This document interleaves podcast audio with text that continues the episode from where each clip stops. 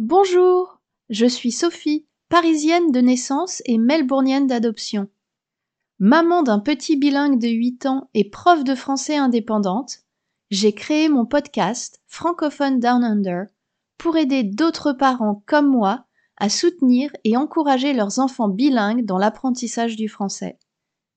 Je vous propose donc des épisodes d'astuces pratiques, d'autres qui nous permettront de développer nos connaissances sur l'éducation bilingue, en alternance avec des interviews d'acteurs de la communauté francophone d'Australie.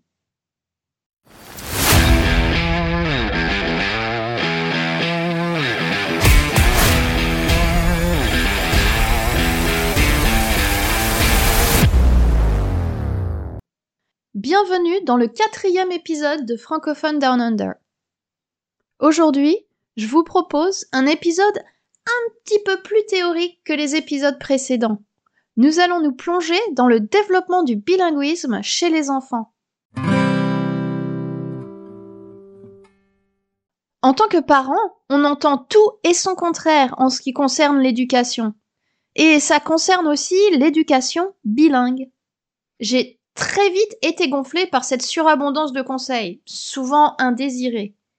Alors j'ai cherché les justifications scientifiques de ces théories, plutôt que d'écouter n'importe qui au risque de sauter sur la dernière mode. Et j'ai fait la même chose pour l'éducation bilingue. J'ai cherché à démêler le vrai du faux, les mythes de la réalité. Un peu comme Mythbusters. Vous connaissez sûrement ce programme télé où les animateurs déconstruisent un mythe de manière scientifique pour prouver s'il est vrai ou pas. Par exemple, est-ce que les voitures explosent dès qu'elles tombent d'une falaise, comme dans les films Spoiler alerte, non. Bref, je me suis renseignée auprès des Mythbusters de l'éducation bilingue. Il y a moins d'explosions, bien sûr. Et je voudrais vous partager mes trouvailles. Et plus particulièrement, Aujourd'hui, je vais parler du développement du bilinguisme chez l'enfant.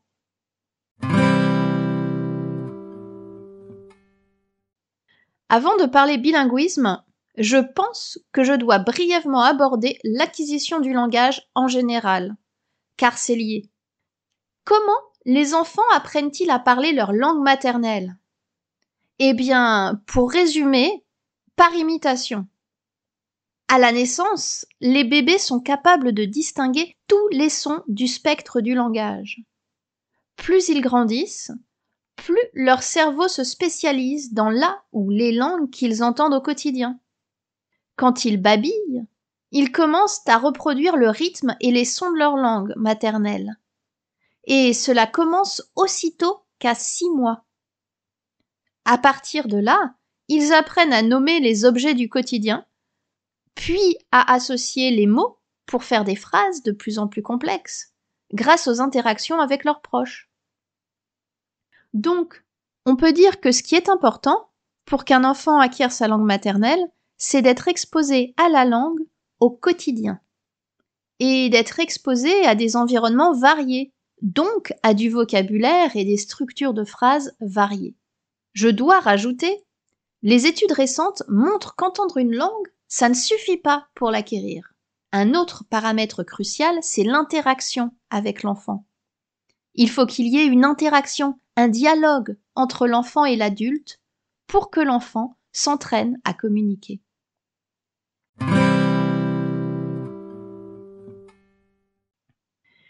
Et pour les petits bilingues alors?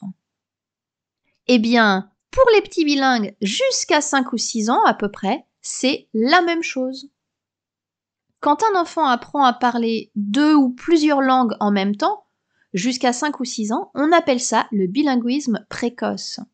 Et un petit bilingue précoce apprend les deux langues de la même manière, par imitation de ses proches, et en fonction de l'environnement auquel il est exposé. La différence, c'est qu'au lieu d'être exposé à une seule langue, 100% du temps, il est exposé à la langue X, disons le français, pendant un certain pourcentage de temps. Et à la langue Y, ici l'anglais, pour le reste. Donc, la quantité de français à laquelle il est exposé est moins grande que pour un enfant monolingue.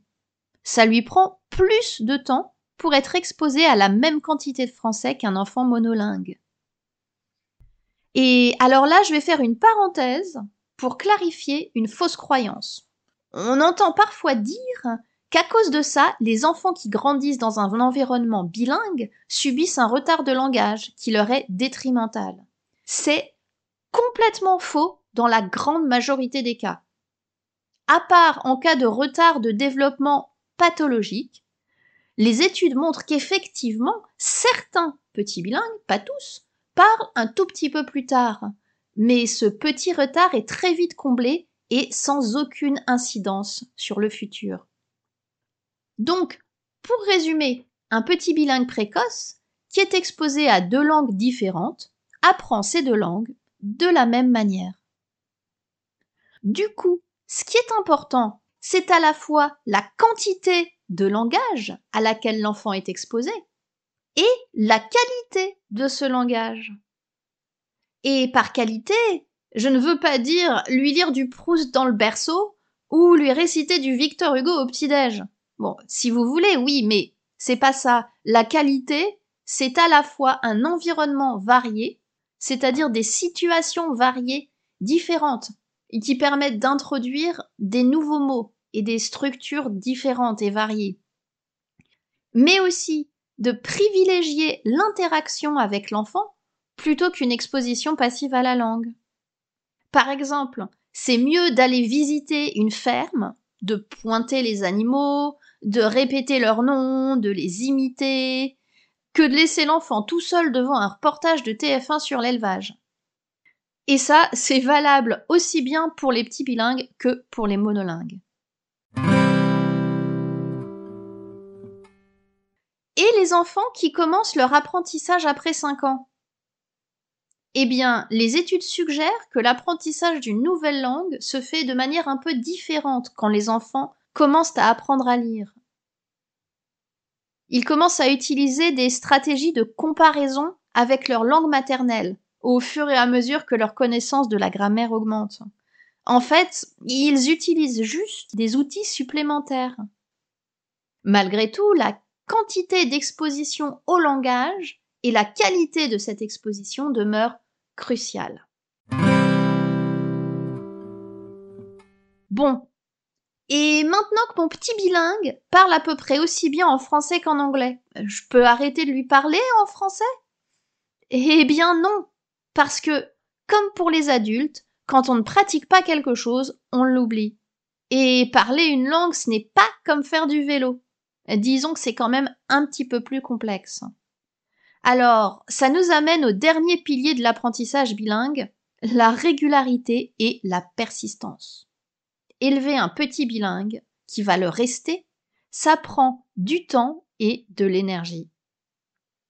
Déjà, on dit souvent qu'élever un enfant bilingue, c'est un projet familial.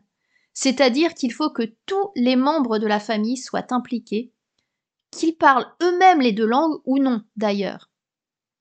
Mais chaque langue doit être valorisée, et d'autant plus la langue minoritaire, c'est-à-dire la langue qui n'est pas celle du pays, donc le français pour nous.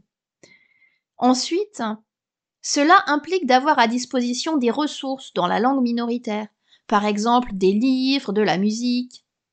D'ailleurs, l'épisode numéro 2 du podcast est consacré aux astuces pour trouver des livres en français sans se ruiner ici en Australie. Allez l'écouter si votre porte-monnaie pleure. Vient ensuite l'apprentissage de la lecture. Et ce n'est pas parce qu'on apprend à lire en anglais qu'on sait lire en français, malheureusement. Même les adultes à qui j'enseigne le français langue étrangère rencontrent des problèmes de lecture. L'orthographe française rend ce processus difficile. Il faut donc apprendre, en plus, à déchiffrer les sons du français. Sinon, quand le langage du texte devient plus complexe, l'enfant est incapable de décoder les mots et perd le sens du texte.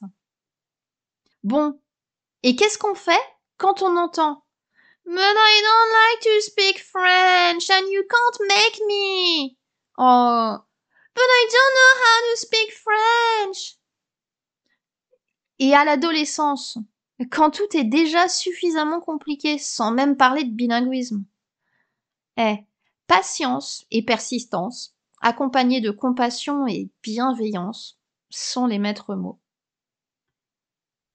C'est important de pouvoir se reposer sur notre communauté francophone, de partager et d'échanger avec d'autres familles. Et puis, des francophones de plus en plus nombreux proposent aussi des activités, en présence ou en ligne, pour prolonger l'apprentissage du français, en incitant nos petits bilingues à parler en s'amusant. J'en profite pour vous dire que les inscriptions pour les ateliers des petits francophones Down Under sont ouvertes. Contactez-moi si vous voulez en savoir plus. Et sinon, on peut toujours les envoyer passer un an chez leurs grands-parents. Il verra si mamie elle est plus gentille que moi. Non mais.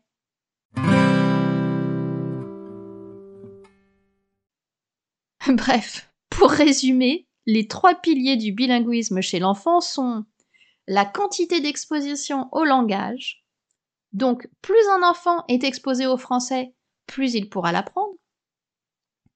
Ensuite, la qualité de l'exposition au langage, du vocabulaire varié, appris dans des situations différentes et principalement en interaction avec un proche. Et enfin, la régularité et la persistance, parce que sinon, la langue minoritaire peut disparaître au profit de la langue de l'école. Et voilà, c'est tout pour aujourd'hui. J'espère vous avoir transmis des informations utiles sur le développement du bilinguisme chez l'enfant, et je vous souhaite bon courage, que vous soyez au début, au milieu ou à la fin de votre voyage de l'éducation bilingue. Si vous cherchez des trucs et astuces concrètes pour votre petit bilingue, rejoignez-moi sur Facebook ou Instagram. Je vais mettre tous mes détails de contact dans les notes de l'épisode et j'aurai un grand plaisir à échanger avec vous. Je vous souhaite une belle fin de journée.